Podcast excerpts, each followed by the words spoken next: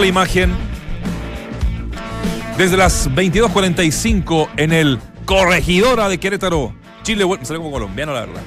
Chile vuelve a la cancha tras la dura derrota ante Perú el viernes recién pasado. Se abre el debate ¿ah? de las verdaderas prioridades de la era rueda. Ya te contamos la pregunta del día que tiene relación con esto y así sigas votando en todas nuestras redes sociales. Será foco de atención. La principal novedad de la Roja esta noche ante México será la inclusión desde el arranque del niño maravilla Alexis Sánchez. El delantero del Manchester United que viene de una difícil temporada en Inglaterra, es la carta de gol de Chile, esa que tanto escasea hoy por hoy. Mata el alma y la envenena. La peor vergüenza deportiva de su historia es la que vivió México en el recordado 7 a 0 que le propinó Chile en la Copa Centenario del 2016. Hinchas y prensa azteca piensan que hoy es la gran chance para vengar al tri.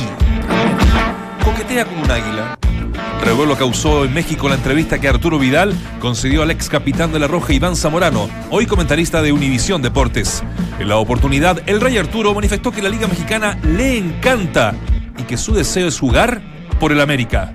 Igual se pasaron el rollo los mexicanos. Bastante, claro. América. Con todo lo que te costó llegar al Barcelona. Colorete le puso. Colorete. Sí, sí, sí, Arrancamos un nuevo, entramos a la cancha con presencia en México esta oportunidad, porque Duna siempre ha estado junto a la Roja desde este año y ocho meses que llevamos hasta Exacto.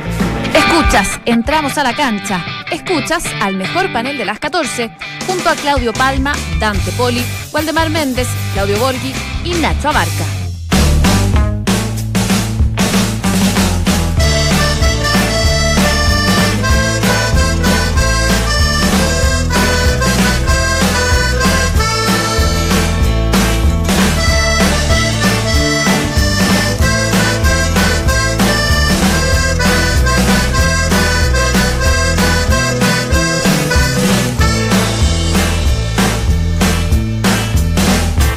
Yo ya estoy hasta la madre de que me pongan sombrero.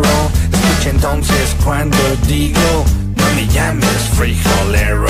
Ya que exista algún respeto, no metamos las narices. No que inflamos la moneda, haciendo guerra a otros países. Te pagamos con petróleo o intereses nuestra deuda. Mientras tanto no sabemos se queda con la feria a que nos hagan la fama de que somos vendedores de la droga que sembramos. Ustedes son consumidores. Don't call me gringo, you fucking beaner. Stay on your side of the goddamn river. Don't call me gringo, you beaner. No me digas Peter, Mr. Puñetero Que sacaré un susto por racista colero No me llames frijolero Pinche gringo puñetero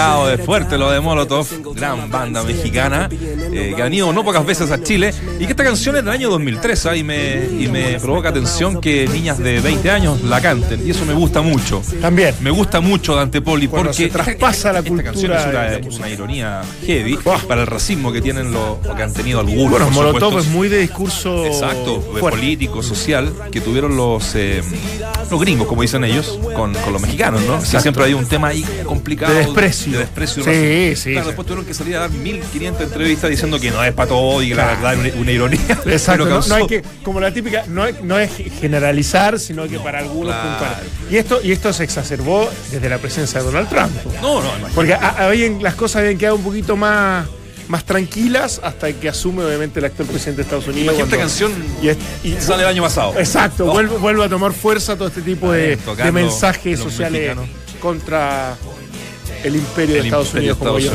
Estos mexicanos que tienen también muy buenas bandas, ¿ah? tienen una cultura musical también grande, como siempre hablamos de los argentinos. Los mexicanos también tienen lo suyo, un mercado gigante donde todos quieren llegar, en rigor, ¿cierto? Todas las bandas que, surgen en otros países de Latinoamérica quieren estar ahí y, bueno, hay muchísimas. consecuencia del el hecho de que cuando llegas a México, si te va bien, ya, ya terminas siendo exitoso y, rompiendo fronteras. O sea, lo digo por la ley, cuando se va para allá, los otros grupos que han sido los mismos tres. Los mismos tres. Que, Bueno, que obviamente, como tú dices, son ciento y tantos millones de personas que obviamente te hacen que el producto sea mucho más, más apetecible y mucho más vendible. Sí, buena. Vamos a arrancar entonces con, con esto gustó los. Molotov. Bueno, Molotov. A ver, pongámoslo un poquito más, Richie. Dale, dale, dale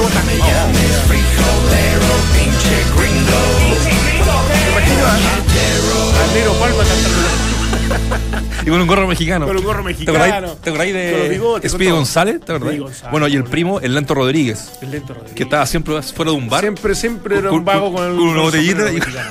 Sí. un vago. No, no. Bueno, se- siempre lo estigmatizaron mucho Sí. con eso también, ¿ah? Claro, claro. Con el tipo flojo, Sí. el tipo, el tipo que no trabajaba, que era, era bastante vago y en varias. Va- varios, digamos, de, de- se ironizaba mucho con eso, de, eh, programas del propio México, digamos. No, claro. No estaba hablando de, otros países, así que país muy, muy particular. Yo lo he visitado muchas ¿sí? veces, Sí. me- me- me- hay veces cosas que me han gustado y otras que en realidad no lo encuentro demasiado nacionalista. Es un Sí, país, un país que, muy nacionalista, que- si bien es cierto tiene un lado positivo de consumir su cultura, que es muy rica, digamos, en, en- en historia, tiene ese lado también que, que- que es bastante, bastante negativo, digamos. Me acuerdo que fue un grupo grande de vacaciones y nos trataron muy mal. ¿En qué en qué- el- el- llevábamos seis días, siete días en, en- en- en- en las playas de ahí Ya, claro. y, y nos trataron mal. Y de repente se acerca uno de los mozos, pasado varios días, y nos dicen, bueno, ¿y de qué parte argentina son ustedes? Un tono bastante pesado, digamos. Digo, no, no, lo dije. Ah. Somos chilenos. Somos, todos somos, somos chilenos nosotros. No te puedo creer. Y te juro por Dios ¿Cambiaron que ese día cambió un poco Mira. la forma, porque al chileno lo reciben mucho mejor que el argentino, lo, Sí. lo, lo odian, digamos, no, no, no, no, lo, no lo pasan demasiado por, por distintos tipos de. A propósito, de a propósito de argentinos, ¿Qué pasó? Nuestro Valdemar Méndez. Partamos, partamos, No, no, partamos desclasificándole a la gente. Desclasifiquemos a la gente que estamos el señor solamente Valdemar los dos. Méndez anda de vacaciones ¿Otra para vez? variar No. algunos de sus viajes ¿Pero que cómo, encuentra oye? permanentemente ahora. ¿pero ¿cómo lo hace, güey? Eh, está está alguna- en alguna de las fronteras de nuestro país. Frontera. Visitando. Un lugar que tiene mucho. Ya sé. Mu- mucho, algo mucho muy místico. Ah, no, místico. Muy místico. Ah. En las alturas de un pueblo milen no, no es milenario, pero que sí efectivamente marcó mucho la cultura Ahí está ahora. De, de Sudamérica. Mira Ahí está, llegaba el día de hoy. Palma no se puede decir nada porque está trabajando, Está trabajando. en México en este caso, después de la pasada por Estados Unidos. Ayer escuchaba que había relámpagos, truenos, lluvia. Dije, no, no, esto ya es demasiado. Eh, es mucho decir. Ya seguramente David nos va a confirmar aquello. Oye, el mufazo, güey. Y nuestro Claudio Borghi, que no- es día Marte, por lo tanto no le No, corresponde. no, no, por supuesto está libre de todo de toda culpa. Pero bueno, aquí estamos como siempre con, con la alegría, la haciendo, eh, entramos a la cancha. Bueno, vamos a generar la pregunta del día adelante y por supuesto vamos a comentar lo del viernes porque ayer Sí. no hubo programa y, y donde se ha generado un, un debate ya, eh, pues fíjate que me llama la atención que más allá de los hinchas que siempre son, son complicados, digamos, uno- Sí, son, uno- son más. Sí, son, son más radicales. Sí, sí, sí, ¿no? sí, sí. Eh, me ha llamado la atención porque la pregunta de hoy tiene relación a esto. ¿Cuál crees el verdadero objetivo de los partidos amistosos en la nueva era de la Roja? Comente y comparte con Entramos a la Cancha. Pensar en las eliminatorias, un 20%. Mm. Seguir probando, un 66%. Jugar con históricos, un 2%. Y ser cortoplacistas, un 12%. ¿Qué me dice esto? ¿Qué nos dice esto, Dante? Que la gente de verdad está entendiendo, la gente, no hace el periodismo, ¿ah? ojo, es, a- a- el periodismo ha sido muy crítico, eh, o, o los medios en general, con, con el partido del viernes y con esta era rueda que arrancó hace poquito y que entiendo, el objetivo es pensar en Qatar. ¿no? Sí, sí, sí. Yo concuerdo. Ahora, pero- independ- perdón, disculpa, independiente que no, nunca es bueno perder. No, no, eso ni hablar, menos contra una selección peruana que venía con, Mm. con- con bastante rabia acumulada. Me, me sorprenden esas cosas cuando uno pone sobre la mesa este- estos dos par- partidos amistosos. Un Perú que venía eh, con muchas ganas, más allá del clásico del Pacífico, qué sé yo, de, de derrotar a Chile, porque en este periodo que ha sido medianamente exitoso para ellos, uno de, la- de la- de las trabas que habían tenido había sido justamente contra Chile, que no le habían podido ganar en esta, en esta era Claro. del técnico argentino. Y, y lo de México, en hablar de, de esa vergüenza deportiva que sí existió realmente. De Perú. Pero hablar de venganza en un partido Ah, lo diría, claro, lo diría. Ah. Eh, hablar de venganza, de, de que acá es eh, fundamental para poder olvidar un poco lo que fue ese partido del 2016, me parece absolutamente exagerado. El otro fue por los puntos.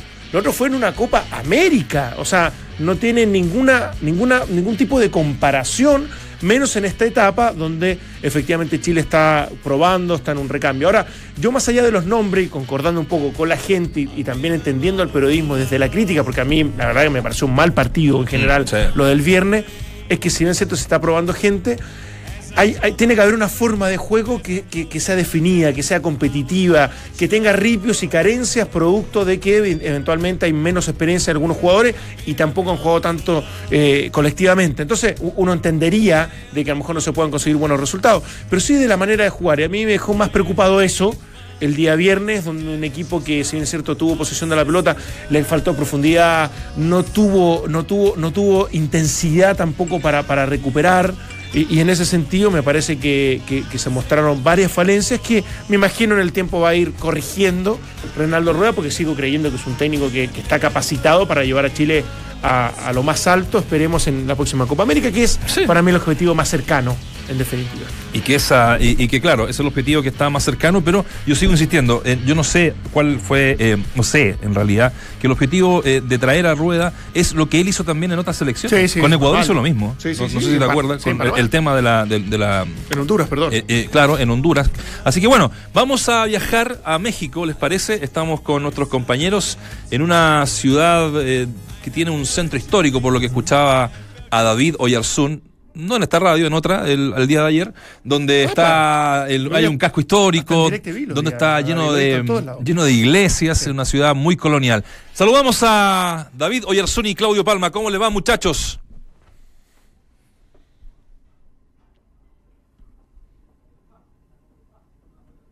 Sí. Vamos a mejorar el audio. Dame, dame- dame un segundito, Claudio. Lo estamos viendo muy bien. Lo vemos Sí. eh, realmente muy bien a los dos. Pero ahora sí, ahora sí estamos ya con, con el audio. Hola, hola, hola. Eso, ahí está. Claudio, ¿cómo estás? Ahí sí. Eso. ¿Cómo estáis, Nacho? Bien, bien. Saludos para, para Dante, para, para todo el equipo de, de Duna. Acá estamos en la, en la espera de, de este partido que, que evidentemente eh, tiene, yo diría, ribetes especiales, connotaciones distintas a cualquier partido amistoso. Y esto tiene que ver claramente con, con lo que pasó el 18 de junio del 2016 en eh, la ciudad de Santa Clara, allá en California, en el moderno estadio Levi's, eh, con el 7 a 0.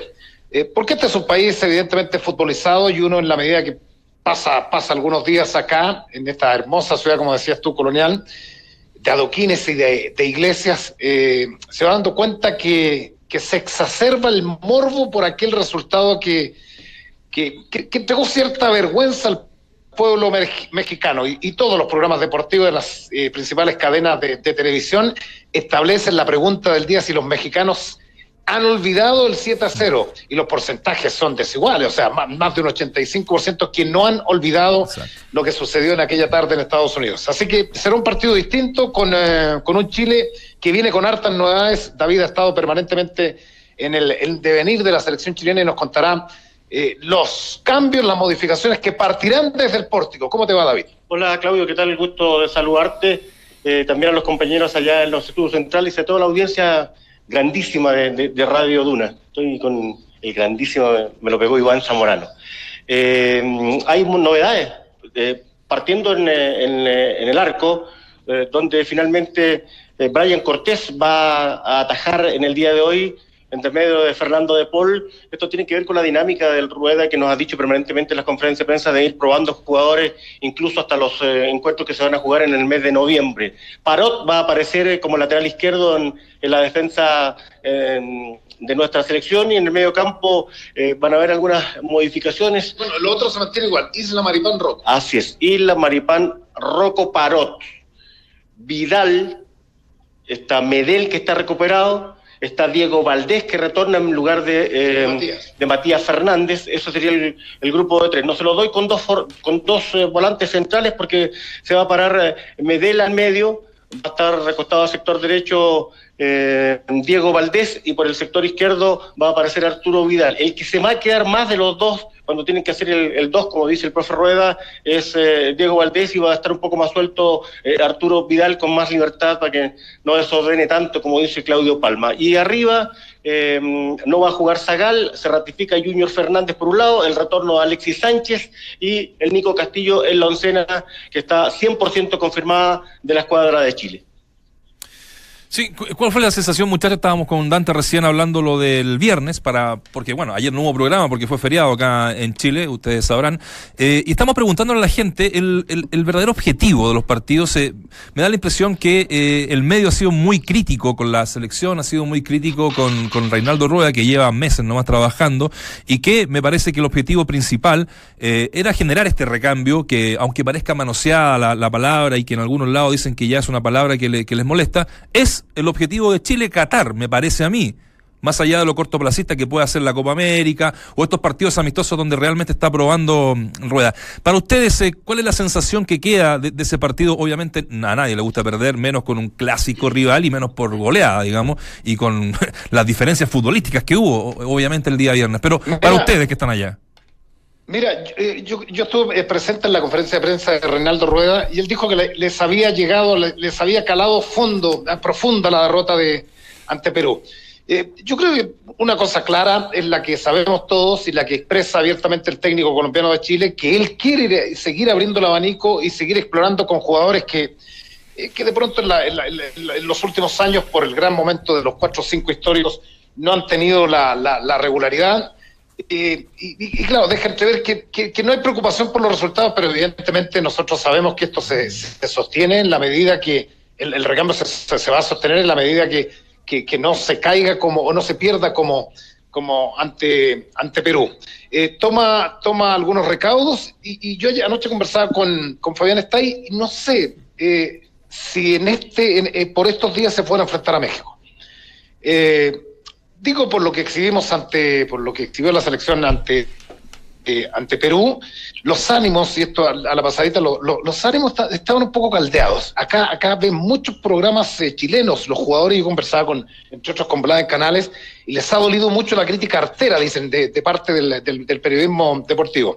Conversaba con el mismo Blas y decía, hay, que separar las cosas. una cosa es que no se jugó bien y lo otro es decir que hay que incendiar todo. Yo voy por un camino, voy, voy porque evidentemente hay que ir corrigiendo, el camino es largo, eh, tiene que existir la crítica, pero, pero evidentemente eh, teniendo cierta distancia de, la otra mirada que, dice encendemos todo y esto no sirve, se van todos para la casa. O sea, no podemos ser, no podemos ser Nacho tan, tan bipolares en términos futbolísticos. Yo espero que Chile, más allá del resultado, hoy día tenga una buena presentación, que leve rendimiento que, que, que Junior están cuestionados y están criticados por la prensa, pueda hacer un mejor partido y que, que la llegada de, de Alexis Sánchez se imprima. Yo conversaba ayer con, con el kinesiólogo Vargas. ¿Te acuerdas? Conversamos hasta alta hora de la noche y, nos decía lo, lo, que lo, que impregna, lo que proyecta Alexia al grupo es bastante, un cabro chico tan entretenido. Más allá de que anda en baja, no, no anda él con la alegría habitual. Sabemos de, algunos problemas personales que no vamos a entrar a andar ni mucho menos, eh, pero él no está con...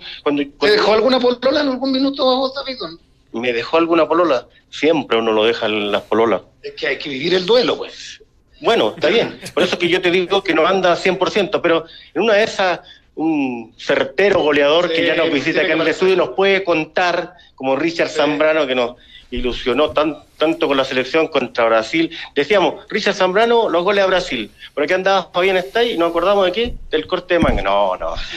Richard, venga por acá, acompáñenos bueno, un poquito. esperamos que, esperamos que asome, evidentemente, el gran Alexis Sánchez y que tengamos a una buena selección. Ha estado con nosotros, yo le dije, ¿dónde lo ponemos al medio? Le dije, ¿estáis para jugar? ¿Estáis para jugar? Porque físicamente te, te, te mantenéis muy bien. El gran Richard Zambrano, que fue, yo diría, uno de los primeros que que, formó esa dupla Sasá-ZZ con, con esa gran Copa América en el 93 que le ganamos a Brasil y después todos le echaron la culpa al Coto Richard, gusto en verte, saludarte. Ahí están los, micrófonos de Duna, Nacho Barca, Antepoli. No, no, un gusto también estar conversando con ustedes, ya viviendo aquí en México y que venga gente como ustedes acá y me la, encima la selección da un orgullo para venir a verlo. Lo primero, ¿estás viviendo acá? Sí, estoy viviendo acá en Querétaro, ya llevo tres años y bueno, ahí tengo un, una escuela de, deporte que se llama ITECA, Lobos ITECA, y ya tenemos un equipo en tercera división y trabajando con varios jugadores funcionales de la época del Celaya cuando estaba acá. Lo conversábamos ayer, ¿cómo quieren al, futbolista chileno en México? Sí, la verdad que lo quieren bastante y, y, eso también es lo que me trajo a mí, el, venir acá a Celaya y a Querétaro, porque realmente es un reconocimiento que uno no lo espera, la verdad que sí. ¿Y los recuerdos con la selección chilena? No, pues eso siempre, eso siempre van a estar, ¿me entendés? Siempre van a estar los recuerdos, la felicidad y todo. Pero como tú dices, son recuerdos. Ahora hay que vivir la selección de tratar de, de apoyarla al máximo y, y que las cosas salgan bien nomás y tratar de clasificar para el mundial que viene. Pero esos recuerdos a nosotros se nos vienen en la cabeza porque hoy día falta gol de la selección chilena. Estamos carentes en esta era de, de- de lo más preciado del fútbol que es el gol. Bueno, ahí no me podría meter tanto en eso yo, pero ojalá que ahora salgan con el partido de, de México. Hay un hay una realidad ahí en cuanto al 7 a 0 que, que le hicimos nosotros.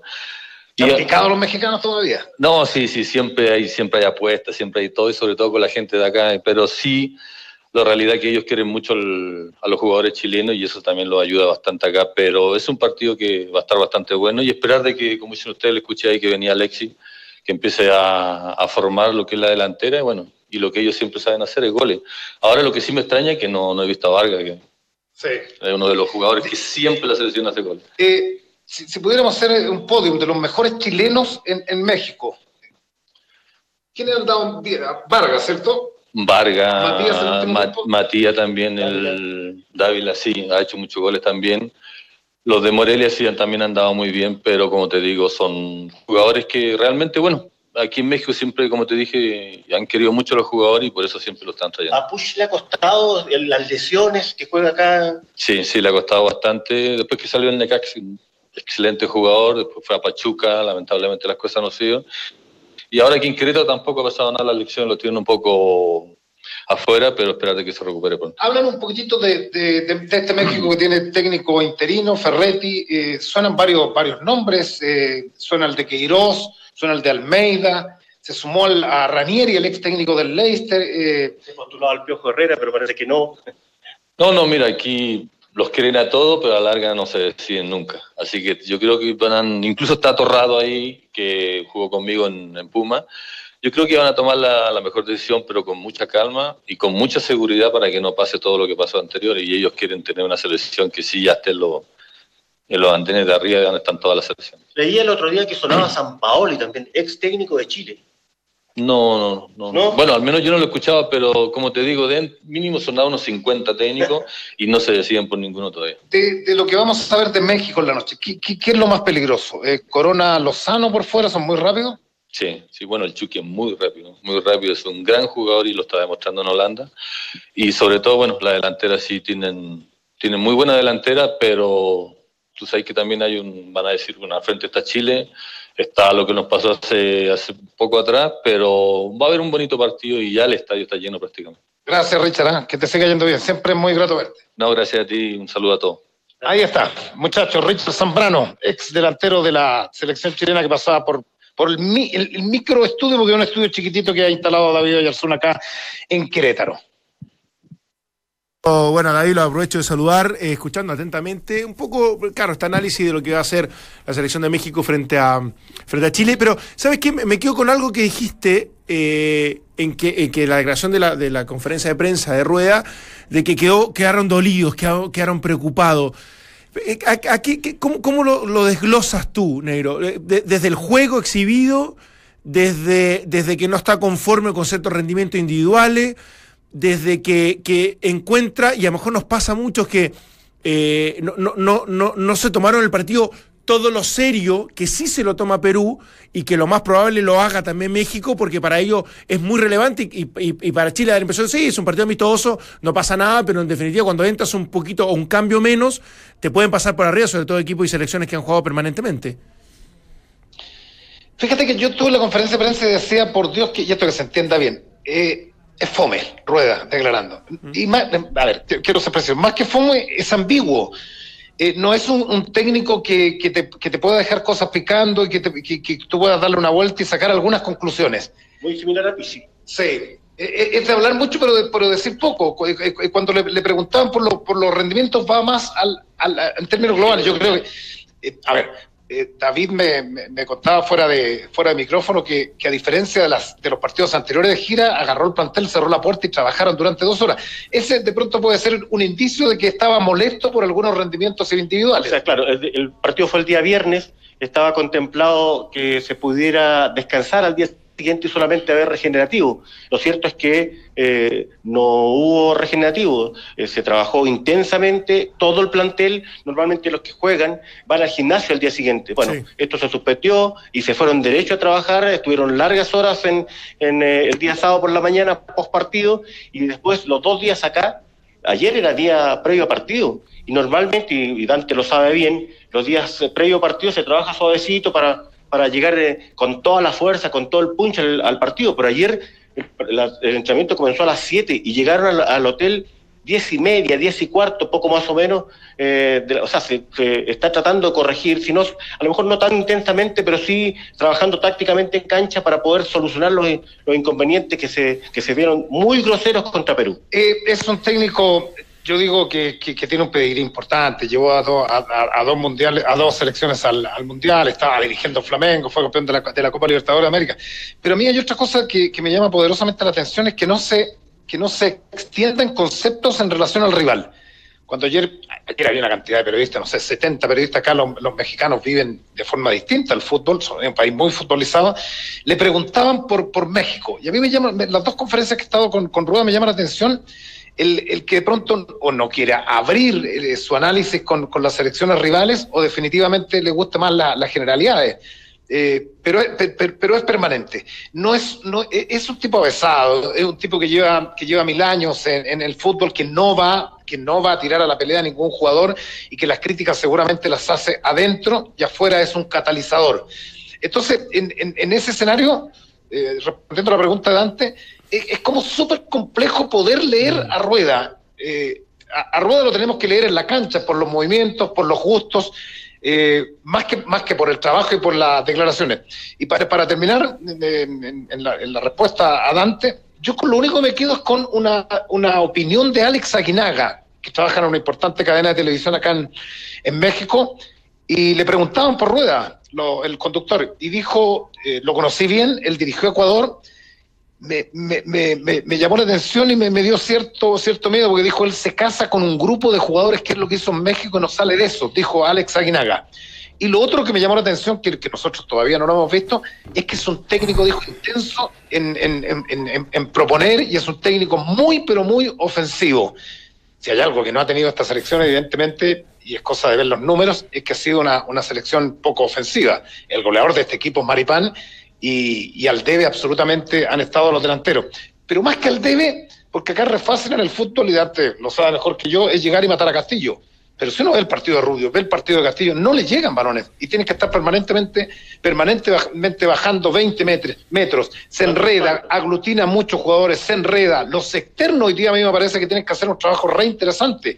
Alexis por un lado, y, ojalá Junior encontremos la mejor versión de Junior por el otro sector para que, para que Castillo le queden, le quedan algunos, algunas pelotas boteando en el área y, ahí es letal. Y, que pueda tener más espacio, porque Castillo es un tipo que, se puede echar al hombro a dos o tres jugadores de trazos largos, es potente, rápido. Yo todavía confío en Castillo y espero que hoy día sea la noche de él y sea la noche de la selección, muchachos. Sí, y, también te, agrego, como para, para elemento de análisis el partido que viene, en que el que iba a cumplir la función de enlace, o nosotros creíamos, era Matías Fernández, que terminó jugando muy retrasado, casi como otro volante más central, lo que, lo que implicó que subiera más. Es, ahí no sé si está la virtud o el defecto, eh, desde la intención, porque al Vial al soltarse me, parecía que se sentía obligado Matías Fernández a retroceder y eso hacía perder ese enlace natural que, muchas veces uno creería que pudiese hacer, haber hecho ese trabajo eh, el hombre del Necaxa y que me imagino Valdés en los partidos anteriores lo ha hecho de mejor forma. Entonces me parece que por ahí pudiese ganar algo el ofensivo el equipo de, Rueda. Y, y lo último por mi parte, Negrito David, yo sé que estas cosas al final terminan siendo generadores de conflicto, a lo mejor de, contaminación dentro del grupo, pero me llamó mucho la atención. ¿Qué quieres que te diga? Y no sé si habrá tenido también alguna respuesta de alguien. Y, paso, paso a hablarlo eh, y, y leerlo textual para que la gente que nos está escuchando lo pueda contextualizar. No puede ser que los nuevos vengan a pasear. Se tienen que adaptar rápido. El que viene tiene que dar lo máximo porque hay que intentar ganar cosas. Y después, sobre todo, se echa de menos a varios compañeros. Gary Medel, capitán de Chile después del partido.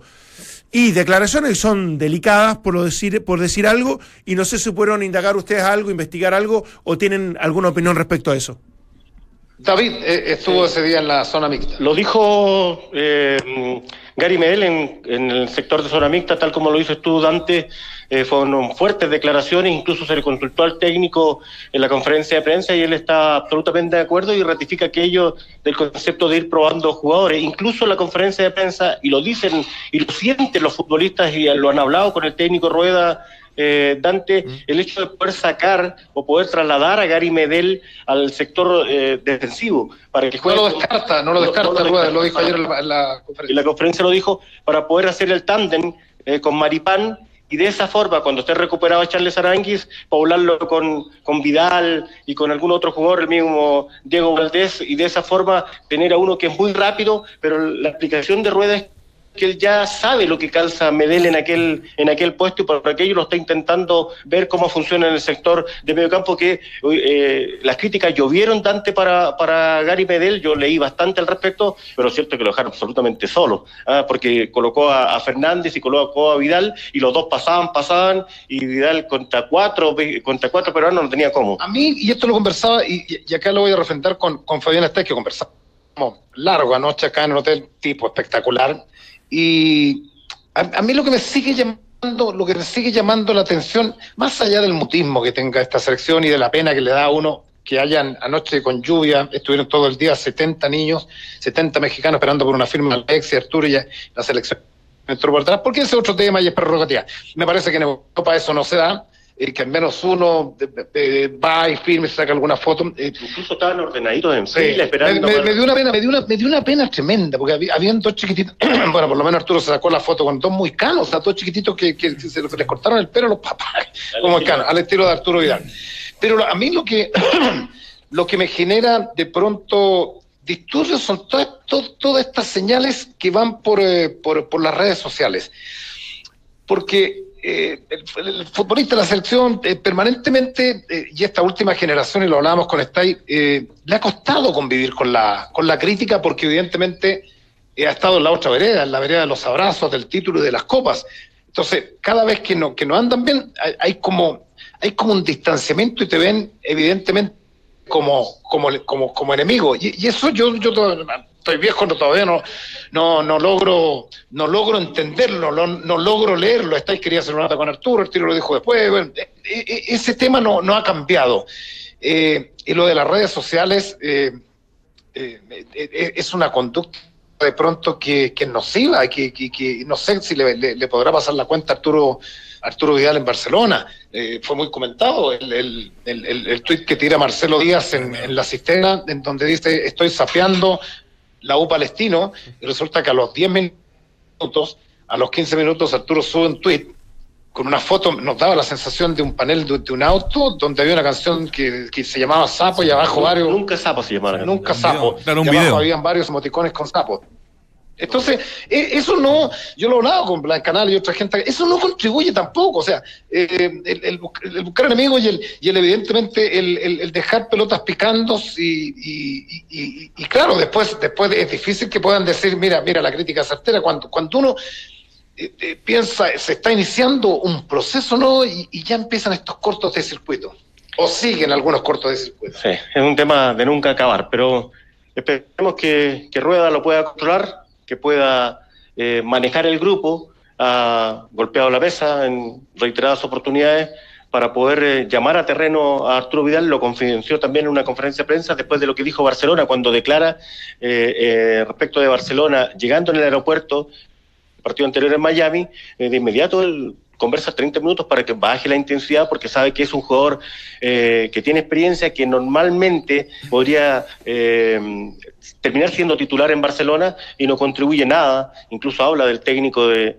de Valverde de, de Barcelona, no le contribuye nada a Valverde, lo llamó a terreno Arturo Vidal. Pero tú sabes que les cuesta bastante manejarse de buena forma los futbolistas. Es el devenir de la selección chilena. Llovió durante toda la tarde, o gran parte de la tarde en el, en el día de ayer. Hoy ha salido el sol, vamos a tener una buena Bueno. temperatura. Es un bueno. estadio antiguo, viejo, escoba, eh, algo refaccionado, la cancha en perfectas condiciones.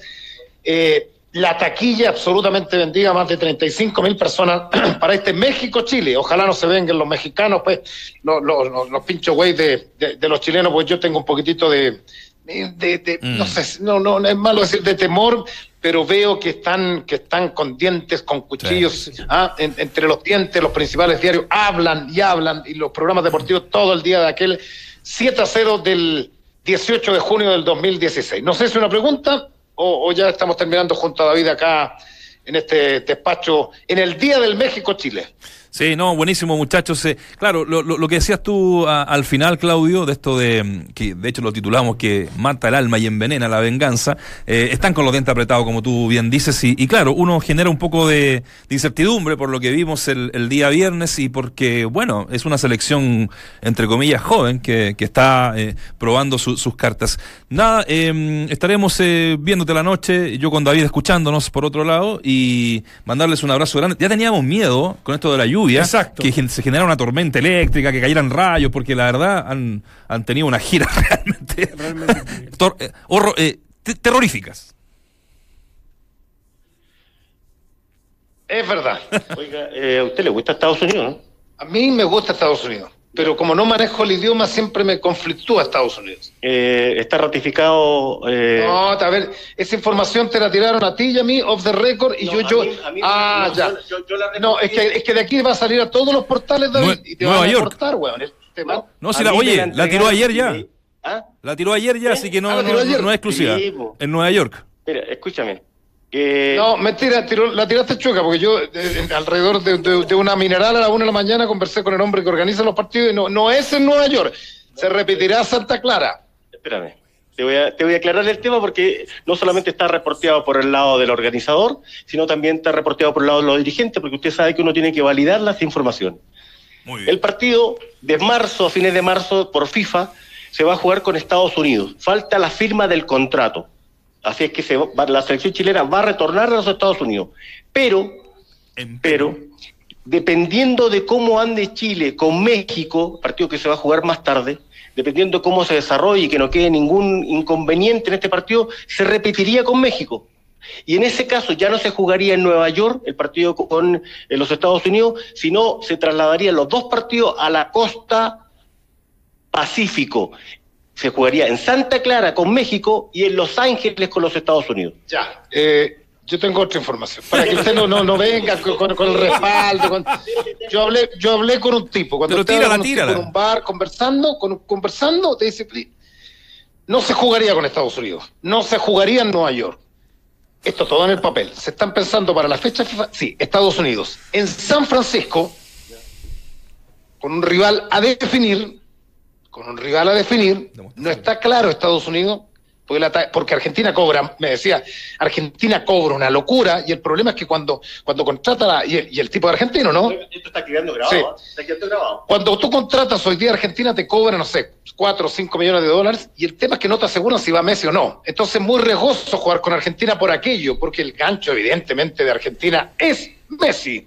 Eh, Entonces, se intentará repetir, se intentará repetir, jugar en el Levi's Stadium. Chile-México, la gran revancha. Ojalá, decían, el, organizador decía, ojalá empate, empate mañana, o sea, un resultado apretado para decir que la gran revancha. Y esto tiene que ver evidentemente con cosas comerciales, porque los organizadores no quedaron muy contentos con el partido que se disputó en Miami. Porque me decía, el mismo tipo que conversó contigo me decía, mira, nosotros eh, eh, en, en- en ese estadio jugó Perú-Croacia y, y hubo 50 mil personas. Entonces ellos esperaban que, que Chile-Perú eh, eh, existiera una, una concurrencia más masiva. Entonces se va a jugar un partido en San Francisco y falta la ratificación para el compromiso ante México. Lo de Estados Unidos no está confirmado aún. Falta la firma. Ya, pero le adelanto otra. Eh, viene otro, otra fecha FIFA. ¿Le gusta Brasil? Pero esa es en julio, previo a Copa América. Sí. Y Chile no va a jugar en, Santiago. Previo a la Copa América podría jugar con Brasil y eso fue que me dijeron, lo que me dijeron, me confirmaron y no yo no voy a decir de con quién, quién me lo dijo porque esa fuente yo la voy a llevar a, la tumba. Eh, se jugaría en Brasil con el pentacampeón. Mira, novedades. Esto en relación a los próximos partidos. No nos olvidemos que antes de diciembre le quedan dos encuentros al equipo de Rueda. Uno se va a jugar, no van a cambiar la sede ahora. Uno se juega en Rancagua y el otro se va a jugar en Temuco. Nos vamos. Honduras y Costa Rica. Exactamente. Gracias. En, a- eso, en eso estamos de acuerdo. en eso estamos de acuerdo. Gra- Gracias a los muchachos acá que están detrás de, de pantalla. ¿eh? Marcelo Márquez, Eduardo. Y Eduardo. Un abrazo, que esté muy bien, Dante Nacho. Chao muchachos, un abrazo, gran despacho. Impecable. Nos queremos. No levanté el pulgar, pues, Juan. Mientras el resto repite voces, nosotros las actualizamos. Escuchas al mejor panel de las 14 en Duna 89.7.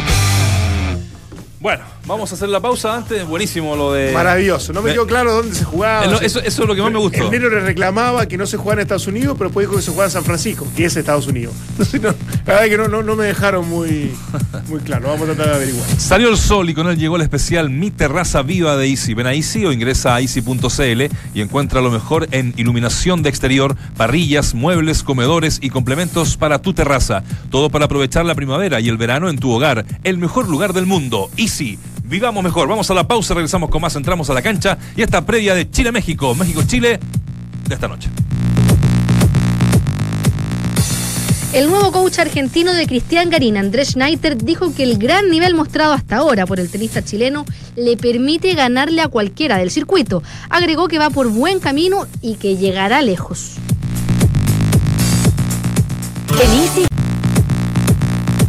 Y en el fútbol recuerde que nuestra roja linda y querida juega esta noche en Querétaro. El horario es a las 22.45 ante su similar de México. Ya está, estamos de regreso, en entramos a la cancha, salió el sol y con él llegó el especial Mi Terraza Viva de Easy. Ven a Easy, ingresa a easy.cl y encuentra lo mejor en iluminación de exterior, parrillas, muebles, comedores y complementos para tu terraza. Todo para aprovechar la primavera y el verano en tu hogar. El mejor lugar del mundo. Easy, vivamos mejor. Estamos haciendo la pregunta del día, ¿cuál crees que es el verdadero objetivo de los partidos amistosos en la nueva era de la Roja? Pensar en eliminatorias, digo, seguir probando, jugar con históricos o ser cortoplacista? Esas son las preguntas y la gente, mira, em, Se sigue manifestando. sorprendentemente sigue manifestando más de 200 votos, seguir probando. Seguir a pesar probando. de lo que ha dicho eh, la mayoría de la crítica de la prensa, de los eh, portales, qué sé yo, del periodismo, del periodismo deportivo en general. Y estamos con, con Miguel Ángel Gamboa en la línea. Eh, Miguel Ángel, te saludamos, ¿cómo estás? Eh, bienvenido a Duna. ¿Cómo están ustedes? Gusto saludarlos a todos ahí en el panel. Muy bien, somos dos nomás hoy día porque la, la mayoría aquí se toma vacaciones sin, sin preguntar. Estamos yo, Nacho Abarca te saluda y, y- y Dante Poli. Los demás brillan por su ausencia. Pero Ah, o sea que están, están los cracks. los responsables. No, pero nuestro corresponsal en, este- en, en- Sí, en sí, México, en nuestro sí, Negrito Claudio- Palma, no, no, sí, claro. Nos despachó recién 40 despachó minutos y extraordinario.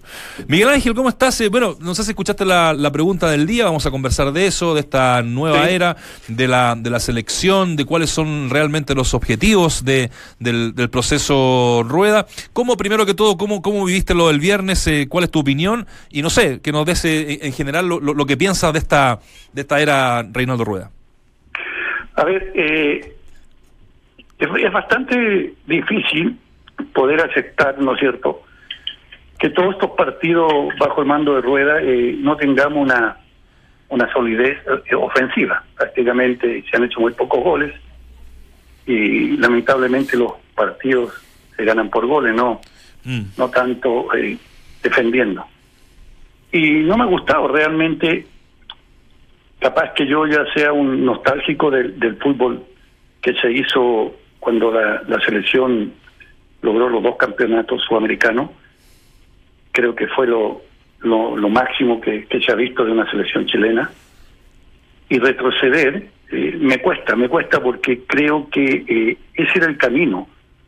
Eh, los jugadores chilenos no, no somos tan dotados y, y no tenemos campeonatos tan competitivos como los brasileños y los argentinos como para jugar de esa manera. Yo creo que nosotros tenemos que jugar bajo un, rigor de, esfuerzo, de táctica, como se empleó con Bielsa y San Paolo y eso nos puede dar un resultado. Pero si queremos tener tenencia de balón y depender nada más de dos o tres jugadores virtuosos, creo que no es el camino indicado. Miguel Ángel, qué gusto saludarte. Y, y- y en base a eso, a, un recambio, te, te diría algo, algo obligado, digamos, por algunas ausencias. Eh, ¿qué, te, ¿Qué te ha parecido los jugadores que han integrado este último tiempo? No solamente frente a Perú y México, que viene en el día de hoy, sino que los partidos anteriores.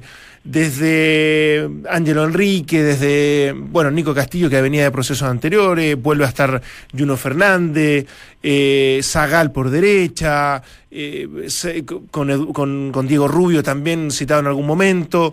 ¿Están convencidos? Eh, ¿Sientes que han marcado alguna diferencia o alguno está como para definitivamente pelear una titularidad en- en la estructura de esta selección? Eh, lamentablemente no, fíjate, de todos esos que tú me nombraste, que son los delanteros, lamentablemente ninguno ha mostrado algo más. Eh, cuando uno necesita, eh, de- digamos, ser competitivo, tienes que tener por lo menos dos delanteros.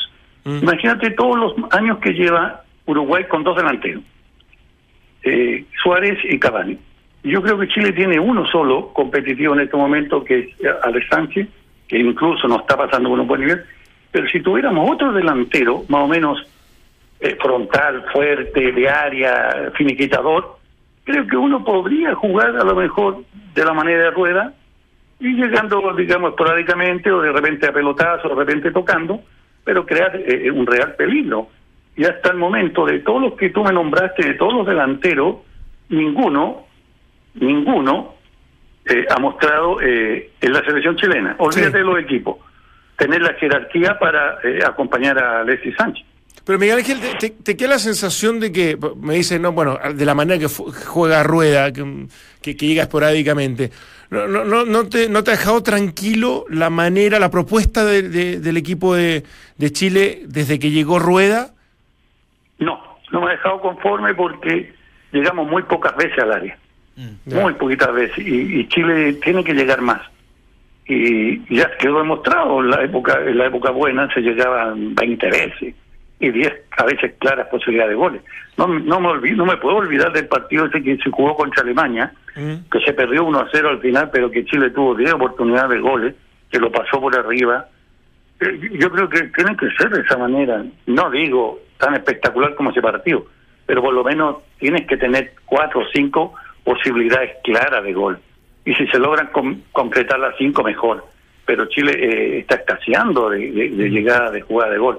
No tenemos, eh, digamos, un jugador individualmente capaz, ¿no es cierto?, de desarrollar eh, real, eh, un real peligro de gol, salvo Sánchez. Si tú ves todos los otros delanteros, eh, casi no, no participaron, o sea, muy poco. Es más, no, no sé si están con temor eh, por los referentes o serán presionados, pero ninguno intenta la individual, ninguno intenta algo diferente, o sea, co- como con, con, con- con ese temor que te digo. Y para ser atrevido, tienes que tener eh, valentía, y valentía eh, de enfrentar incluso a tus propios compañeros. Tienes que tú mostrar tu juego verdadero, no, no limitarte a lo- al, al temor o al miedo que tengas. Yo los veo a todos, veo a Castillo con un temor, veo a, a Segal con temor, como todo haciéndola más fácil posible y no arriesgan mucho. Y Fernández también en un individual poco poco perseverante. Yo creo que eh, falta eso. Falta y, y te lo digo en el ámbito ofensivo, Sí. porque ahí es donde se ganan los partidos. Si, si tú defiendes bien, eh, puedes sacar un empate, pero si, si atacas mal y no llegas, es muy difícil que logres ganar. Sí, y, y en ese sentido, Miguel Ángel, ¿tú sientes que si hubiese una competencia oficial, formal, llamémosla la más cercana a Copa América, no, uno no puede prescindir, más allá de las decisiones que se hablan extrafutbolísticas, uno no puede prescindir de Marcelo Díaz, de Valdivia, de Eduardo Vargas, eh, de Bocellur cuando esté recuperado. O sea, definitivamente todo este, este periodo experimental, que es muy necesario, ¿te, te va llevando a esa conclusión en definitiva un poco? Sí, me va llevando a la conclusión de que tienen que volver esos jugadores. Creo que eh, ningún país está preparado para probar gente, ir y, y- y prepararse para un mundial. Yo creo que lo, lo, lo que viene de la Copa América y nosotros no, ninguno de nosotros, nadie en este país quiere que eh, probemos gente y experimentemos y, y que no, no, no ganemos y que no peleemos finales o que lleguemos por lo menos en un lugar digno y con una selección digna. Por lo pronto, de todos los que tú nombraste, los ausentes que ya vienen, digamos, los días, los bolsillos, hasta el momento no, no hay manera de suplirlo, por lo menos lo que he visto de, de los posibles recambios. Sí. Claro, es que hay un matiza, yo, yo, yo siento, sin, sin saberlo, ni pero me pongo un poquito en la, en- en la cabeza de rueda, que claro, el- la Copa América es un, es un objetivo que está aquí a la mano, ya está a la, a la vuelta de la esquina, y que probablemente ahí no va a ocupar a, a todos estos chicos que está probando y se va a rodear un poquito de ellos con los referentes. O sea, eso es lo que uno piensa. Pero eh, yendo, no sé, y pensando más allá que el que es Qatar, eh, tal vez a- ahí también, en, las primeras fechas que hay que ganarlas, también va, a ocupar lo mismo, pero ya esos jugadores no llegan al Mundial. Sí, ese, ese es el tema. Entonces uno tendría que también verlo por, por ese lado, ¿no te parece?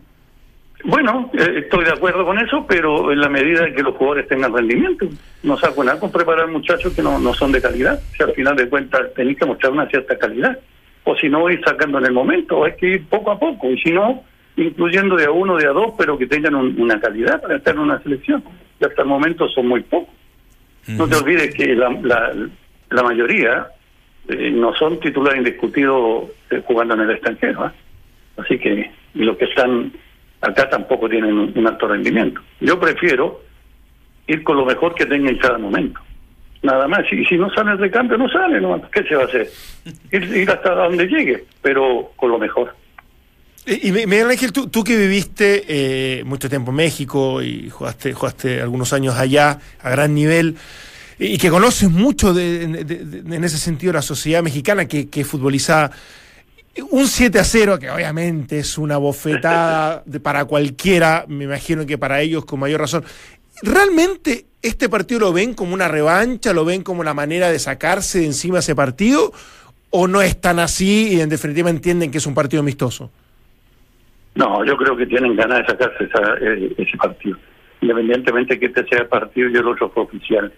Tienen ganas, tienen ganas de, de, de hacer un buen papel y ellos quedarían muy conformes con un 4 a 0, 5 a 0 contra Chile, quedarían muy conformes.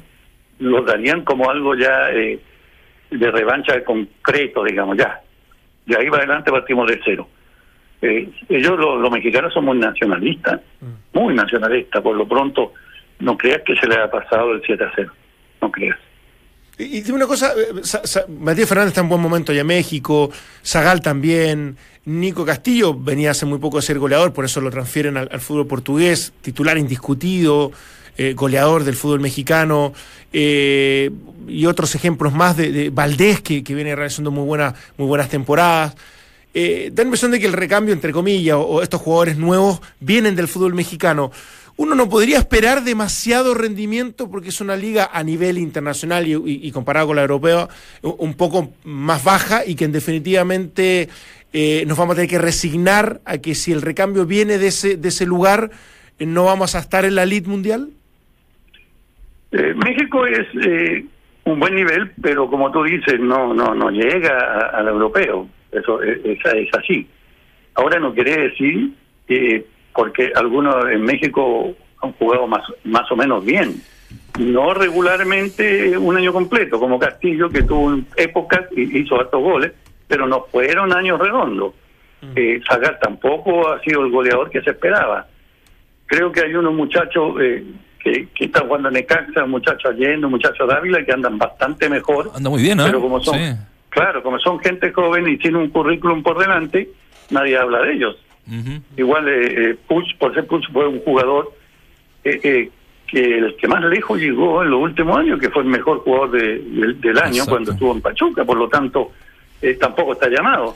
Eh. Pero también tuvo un desliz en cuanto a su rendimiento en el fútbol mexicano. Creo que lo transfirieron como tres veces por diferentes equipos. Pero hay que hacer mucho más. México es un paso importante para el jugador chileno en la parte económica. A veces no tanto en la parte futbolística, no nos equivoquemos tampoco. Sí, es verdad. Dávila seis goles lleva, ¿no? Sí. Y, y tres asistencias, leía yo una, una, una estadística, está muy siendo muy destacado en el y Allende, en el que jugó para mexicano. sub-20, Sí. también ha, jugado, ha tenido ba- ba- bastante continuidad por allá. Miguel Ángel, siempre un agrado conversar contigo, te agradecemos estos minutos con Entramos a la cancha. Eh, muchas gracias a ustedes, muchachos, y que les vaya bien. Abrazo. Abrazo grande. Chao, Un abrazo para todos. Chao. Igualmente. Claudio, Dante, Walde, Vichy y Nacho conforman el mejor panel de las 14. Estás en Entramos a la cancha de Duna 89.7. Escuchemos antes de irnos a, a- a Rueda, el técnico de la selección chilena, por, eh, por las críticas ¿no? que generó el partido del día viernes de ese 3 a 0 eh, ante Perú. Explica un poco la situación y también, bueno, eh, engloba lo que nosotros hemos comentado en, este, en esta emisión de Entramos a la Cancha. Quería preguntarle cómo asume usted la crítica. Se lo pregunto porque varios miembros del plantel han dicho que la crítica es desproporcionada respecto a las derrotas por tratarse de partidos amistosos. Pero hay a lo mejor problemas de funcionamiento que seguramente a usted también le preocupan de cara a lo que viene para el futuro. Eh, ¿Cree usted, siente que las críticas son desproporcionadas y siente también que a lo mejor los objetivos son distintos respecto a lo que usted piensa a largo plazo y a lo que ve el medio futbolístico en lo inmediato?